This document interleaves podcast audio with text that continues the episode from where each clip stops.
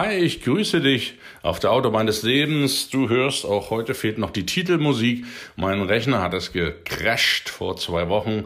Ich bin auf einer Suche nach einem neuen Rechner, habe mir auch schon einen bestellt und ich will nach 50 Jahren, in sechs Wochen werde ich 50, habe ich mir sozusagen einen kleinen Lebenstraum erfüllt, in die Mac-Welt einzusteigen und mein neuer Mac dauert noch eine Weile. Wir haben da Lieferzeiten, die brauchen etwas länger. Aber nichtsdestotrotz werde ich dich hier jeden Mittwoch natürlich weiter auf dem Laufenden halten. Und ich hatte es in der letzten Woche, als wir das Thema Angst besprochen haben, schon angekündigt. Heute möchte ich mit dir darüber sprechen, wie es denn bei mir so war, als ich von zu Hause ausgezogen bin. Denn das ist auch ein mutiger Schritt, den man dann als junger Mensch, und dieser Podcast richtet sich an junge Menschen, gehen muss, gehen sollte. Ich war damals 18 Jahre jung und hatte mich beworben als Tierarzt an der Uni Leipzig. Da wurde ich nicht angenommen.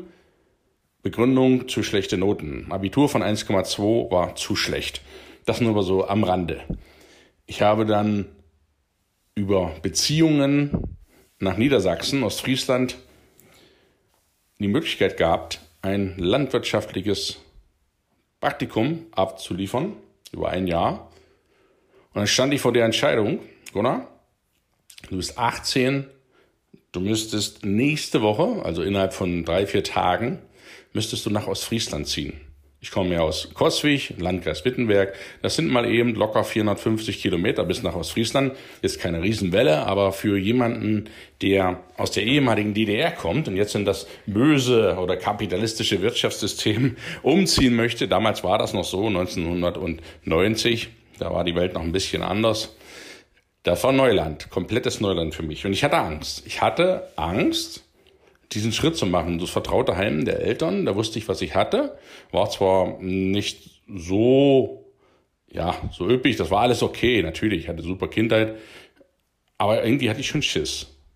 Und in der LBG, das war damals die landwirtschaftliche Produktionsgenossenschaft für Tierproduktion, wo ich gearbeitet hatte, da sagte man mir, ja, die LBG wird nicht mehr ewig da sein, besuch dir schon mal was Neues. Und der letzte Drops, der hatte vielleicht noch nicht mal einen Schulabschluss und ich hatte ja Abitur. Das ist jetzt nichts Abwertendes, aber jemand, der keine großen wissenschaftlichen Laufbahnen absolviert hat, den fragte ich mal, sag mal, du, was hältst du denn davon, wenn, wenn ich da nach dem Westen gehe, in den Westen gehe? Und dann meinte er, schlimmer als hier kann es doch nicht werden. Na klar gehst du darüber. Und diese Smooth machen, diese klare Feststellung, manchmal braucht man jemanden, der einem einfach nur sagt, yes, go, baby. Das war dann der Entschluss für mich, wo ich gesagt habe, okay, ich mache das, schlimmer kann es hier tatsächlich nicht werden. Bevor die den Laden zumachen, springe ich.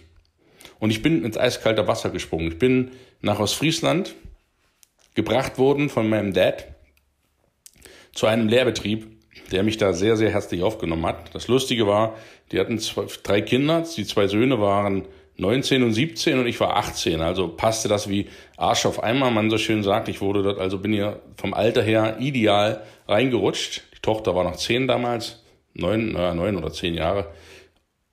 Auf jeden Fall hatte ich das große Glück, dort auf dem Bauernhof Fuß zu fassen und dort meine Ausbildung zu machen, auf dem Milchviehbetrieb, wofür ich sehr dankbar bin. Und die erste Zeit hatte ich auch so ein bisschen Muffensausen, was mich da erwartet, ob das, was man so im Radio und im Fernsehen gehört hat, ob das auch tatsächlich stimmt. Und ich musste feststellen, teilweise ja, aber der Großteil war ganz, ganz anders. Es gibt total liebe Menschen, auch in Niedersachsen. Ich habe das Bundesland ja sehr, sehr lieb gewonnen, weil ich dort sehr, sehr viele Jahre verbracht habe. Meine Kinder sind geboren, alle in Niedersachsen. Insofern ist es neben Sachsen-Anhalt, wo ich herkomme, schon eines meiner Heimatbundesländer. Da bin ich sehr, sehr gern es gibt da so viel zu sehen, dass nur Exkurs am Rand. Also wenn du mal ein Ziel suchst, wo du hingehst, dann habe ich einen heißen Tipp, Niedersachsen. Da gibt's so viel zu sehen von der Küste, vom Harz, von der Heide, ja, also unglaublich viel zu sehen. Nur mal also am Rande. Ja, und dann war ich dann da und habe es einfach gemacht. Natürlich kamen meine Eltern, ich habe die am Weihnachten zuerst wieder gesehen. Ich bin im September nach Ostfriesland und habe zu Weihnachten meine Eltern nach einem Vierteljahr zum ersten Mal wieder gesehen. Meine Mutter damals war natürlich ein bisschen ängstlich, weil nebenbei bemerkt, meine Schwester, die ist vier Jahre jünger, die war achte Klasse, die ist dann auch zu Hause ausgezogen ja, zur Musikschule. Die ist Musik-Spanischlehrerin, jetzt in Frankfurt am Main.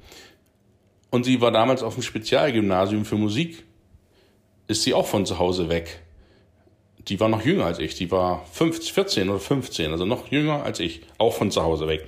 Und mit einem Mal war meine Mutter, die damals nur 40 Jahre jung war, also hatte schon zwei erwachsene Kinder fast, war mit einem Mal über ein Wochenende kinderlos.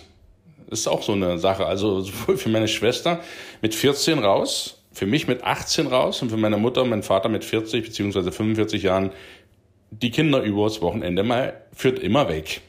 Das ist schon eine krasse Sache, wenn man das so rückblickend sagt. Für alle ein neuer Umstand, aber alle haben sich irgendwie dran gewöhnt. Ich kann jetzt nur für mich sprechen. Für mich war es eine der besten Entscheidungen meines Lebens.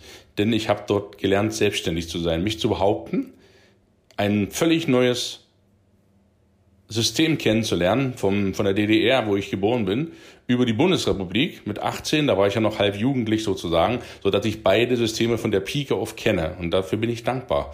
Und ich habe da so viel gelernt, selbstständig zu werden, mit meinem Geld umzugehen. Ich hatte als Lehrling, ich hatte 200 D-Mark, das sind 100 Euro im Monat, Lehrlingsgeld für einen Monat, ja? Lass dir das mal auf die Zunge zu gehen. Ich weiß nicht, was du vielleicht jetzt als Lehrlingsgeld hast, aber mit 100 Euro war damals, bin ich klargekommen, ohne Probleme. Ich konnte sogar sparen noch nebenbei bemerkt. Also ich musste mit meinem Geld umgehen, ich musste lernen, auf eigenen Beinen zu stehen, mich zu behaupten, mich durchzusetzen, zu lernen, ein selbstständiger Mensch zu werden, Beziehungen zu knüpfen, auf meine Gesundheit zu achten. Das alles war mit 18, ist mit 18 losgegangen. Und ich bin dankbar jetzt mit 50 fast, dass ich das damals gemacht habe. Es gibt nichts Schöneres, kein schöneres Gefühl, als wenn du sagst, yes, du schaffst es. Und das Coole ist, wenn die Eltern dann selber sagen, wie schön es ist, wenn die Kinder selbstständig werden. Und ich kann es jetzt an meinen Kindern sehen, die sind 23 und 20, auch Erwachsene, so in meinem Alter eben, als ich damals war, und die sind auch selbstständig. Die gehen ihren Weg und es gibt als Eltern, der ich jetzt als Eltern sprechen kann, 20 Jahre mal zurückgespult oder 30 Jahre vielmehr, es gibt kein schöneres Gefühl, als wenn du weißt, hey, deinen Kids geht's gut. Und die machen ihr Ding im Leben. Ich würde mich als Elternteil, als Vater, würde ich mich fragen, was ist denn da schiefgelaufen, wenn mein Kind noch mit 35 zu Hause rumhängt, keinen Anschluss findet, da muss irgendwas falsch gelaufen sein. Kinder sind dazu da, zu fliegen. Die Unterstützung hatten sie die Jahre lang, jetzt müssen sie auf einem Bein stehen. Und dafür lade ich dich ein, wenn du stark bist, auf eigenem Bein zu stehen, natürlich trotzdem deine Eltern immer noch jederzeit fragen kannst, dann ist das eine seelische Stütze, die du trotzdem noch dein Leben lang hältst. Sind doch meine Eltern, die jetzt schon 70 und 75 Jahre jung sind, denen es noch super gut geht. Und liebe Grüße an euch, liebe Mutti, liebe Vati, wenn ihr diesen Podcast hört. Ich bin da total dankbar, sie noch als seelische Stütze zu haben. Das endet ja auch nie. Aber die Eigenständigkeit, die kriegst du nur, wenn du selber durchs Feuer gehst, wenn du selber ins kalte Wasser springst.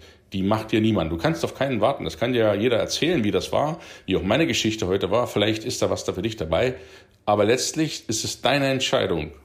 Spring raus, such dir eine Wohnung in einer guten Lage, denk vor allen Dingen dran, deine Finanzen zu klären. Ja, mit 18 gleich den Hebel legen, damit du mit 40 da bist, wo du hin willst.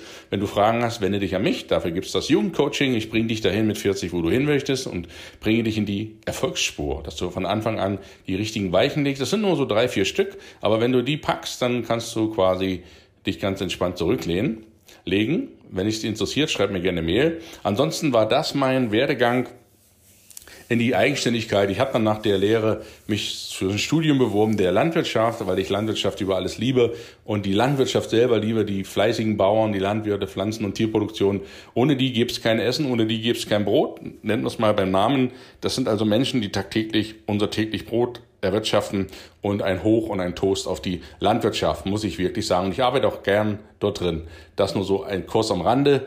Nach dem Studium und Promotion, Familiengründung und so weiter bin ich ein erwachsener Mann geworden. Das kommst du mit der Zeit, du kommst auch du dahin, junges Mädchen, junger, junger Junge, wenn du Abitur, Schule oder so erledigt hast, sieh zu, dass du auf eigenem Bein stehst, dass du dein eigenes Geld hast, mit dem hausieren kannst, auch wenn es noch nicht so viel sein sollte, du kannst trotzdem anfangen und solltest anfangen.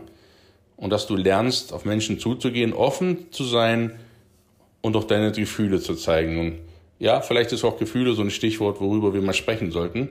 Denn das trauen sich heutzutage viel zu wenig Menschen überhaupt noch über Gefühle zu sprechen. Denn das heißt immer, wer Gefühle zeigen kann, der ist Weichei oder was weiß ich. Aber okay, das nur am Rande. Darüber sprechen wir nächste Woche. Ich wünsche einen schönen Tag. Freue mich, wenn wir uns nächste Woche wieder hören. Bis dahin, alles Gute, dein Gunnar. Ciao, ciao.